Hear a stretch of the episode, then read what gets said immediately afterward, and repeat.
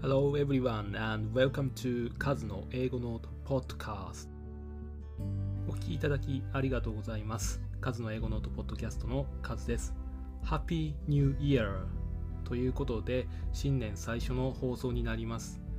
新年いつも始まりますと僕は目標を立てていてで今回偶然まあちょっとあるノートを見て12月の31日大晦日の日に100個目標を書き出そうと思って書き出しました。でそれで書いたものノートに公開したんですがその年末に考えた目標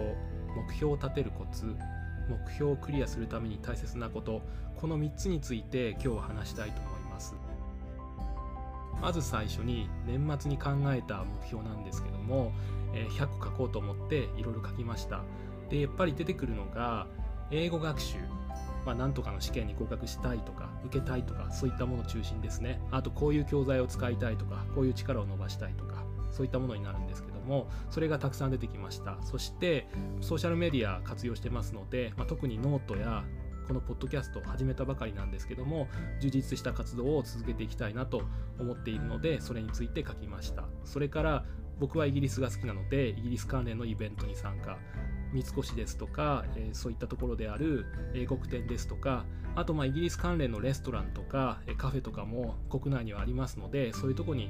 今年はぜひ行きたいなと思っています。それからちょっと最近ここ数年読書の量日本語英語ま、特に日本語の方ですねこれが少ないなと感じてますし映画はだいぶ見れてるんですけども映画の公開が少ないってこともあって映画館に行く機会がちょっと少なくてで今年はぜひぜひまあ、映画館に行ったりあるいは映画館に行けなくてもちょっとブルーレイを借りたりとかしてですね行きたいなと思っています。でそんなこんなで書いてみたら実は100個は到達せず44個に終わりました。でもその44個っていうのは12月31日にパッと考えて思い浮かんだ大切な44個で本当に自分の心の底からぜひとも2021年こういうことやりたいなこういうこと達成したいなって思ってることだと思ったので44個上げていきました。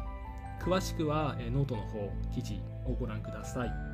で2020年と同様に英語試験を通じて自分の英語力を向上させていきたい。ということはやっぱり変わらないんだなってことがあのよく分かりました。そして、え今後ですね、えもっと深くですね英語に関わる仕事についていく足がかりになればなと思っています。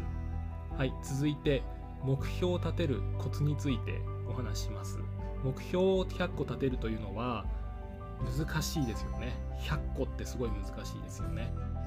でも、えー、まあ、簡単にと言いますか割と100個は難しくても数十個は立てるコツがあります。最初にまず目標そのものについてお話しすると目標っていうのは2種類あると僕は考えます。1つ目は行動目標で2つ目は到達目標です。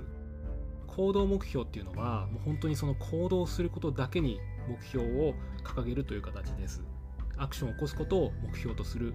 というイメージですね。例えばですね、えーと、英語学習であれば目標っていうと例えば英検2級合格するとか TOEIC600 点以上取るとかっていうのが目標って考えがちなんですけども最初にお話しする行動目標っていうのは例えばですね毎日5分英語学習をするとかですね毎日30分英語字幕でドラマを見るとかそういったものになります。とにかく毎日どういう行動を起こすかっていうのが行動目標です。さらにその行動目標のハードルを低くすると達成がしやすくなると思います。例えばですね、まあ、毎日5分英語学習と言いましたけどもこれを例えば最初から毎日1時間英語学習をするというふうに立てたとします。大人の方、まあ、社会人の方はなかなか毎日1時間キープするっていうのが難しいと思うんですよね。ただ、まあ、最初からそうするのではなくてまず最初に5分、まあ、5分がちょっと短すぎるっていう人は例えば15分とかでまず時間を確保すると。毎日行動目標として決めてそしてそれをクリアしたらそのハードルを超えたら次の高いハードルを目指していくということをするとこの行動目標はすごく立てやすいですしあとはもう一つ毎日何々するという形ですと毎日毎日の振り返りをして調整ができるので非常にあの目標も立てやすいですしまた目標を達成しやすいというふうになると思いますのでこの行動目標をまずはたくさん最初に立ててみることをお勧めします。2種類ある目標のうちの2つ目が到達目標です。これは簡単で皆さんが思い描く TOEIC600 点以上とか英検2級取得するあるいは年間で100冊読書するというような形で、まあ、数値で表せる指標があるものになります。でこれはそれが達成できないとやっぱりすごく失敗したなっていう感じが残ってしまいますので僕のおすすめは到達目標をもちろん立てるんですけどもそれに関わる行動目標をたくさん立てることをお勧めします。こうして書いていくと100個は到達しなくても数十個自分のやりたいことっていうのが文字化され可視化されていって、えー、すごくワクワクした気持ちになりますので皆さんもよろしかったらやってみてください。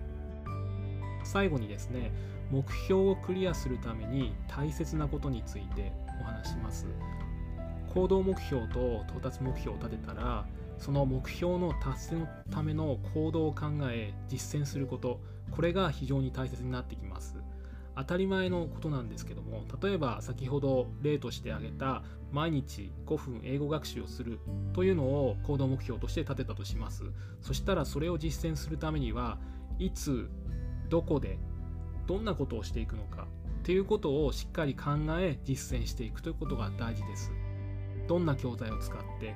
いつどの時間帯でそしてどの場所でそれは机の上なのかもしくは移動中なのかどんな教材を使うのかスピーキングするのかリーディングするのかそれともライティングするのかどんな風にその行動を実践していくのかってことを考えるのが大切です。これはもちろん到達目標に当てはまりまして、まあ、当てはまるというよりも本当に大事ですね。例えば TOEIC600 点を取るという到達目標を立てたのであれば到達するために何をすべきなのか自分にとって何をすべきなのかっていうのは人それぞれによって違いますのでそれを考え実践すること。そして必ずどこかでウィークポイントがあると思うんですね。例えばリーディングが苦手とかリスニングのパート3パート4が苦手ですとかこれ TOEIC の話ですけどもそのウィークポイントは何かっていうことを見定めた上でウィークポイントを克服するためにはどうしたらいいのかっていうこと必要なことを考えて、まあ、試行錯誤は当然必要になってくると思うんですが試行錯誤しながら実践していくっていうことが大事だと思います。新年明けて数日経った今僕がその目標達成のためにどんなことをしてるかというと僕は IELTS 今年初めてになるんですけども受けようと思ってます。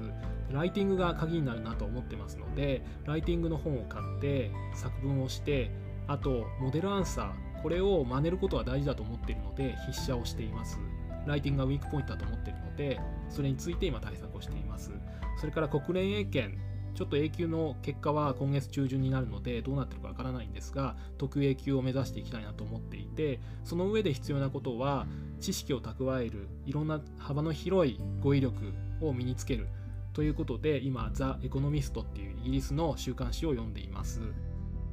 僕が普段どんな英語学習をしているかということについてはこのポッドキャストでシェアしていきたいと思っています以上カズの英語ノートポッドキャストエピソード4 2021年の目標についてお話ししましたちょっと話足りなかったな説明がうまくいってないかなと思うところについてはノートで補足で書きたいと思っていますのでよろしければそちらもご覧くださいお聴きいただきありがとうございました See you! Bye!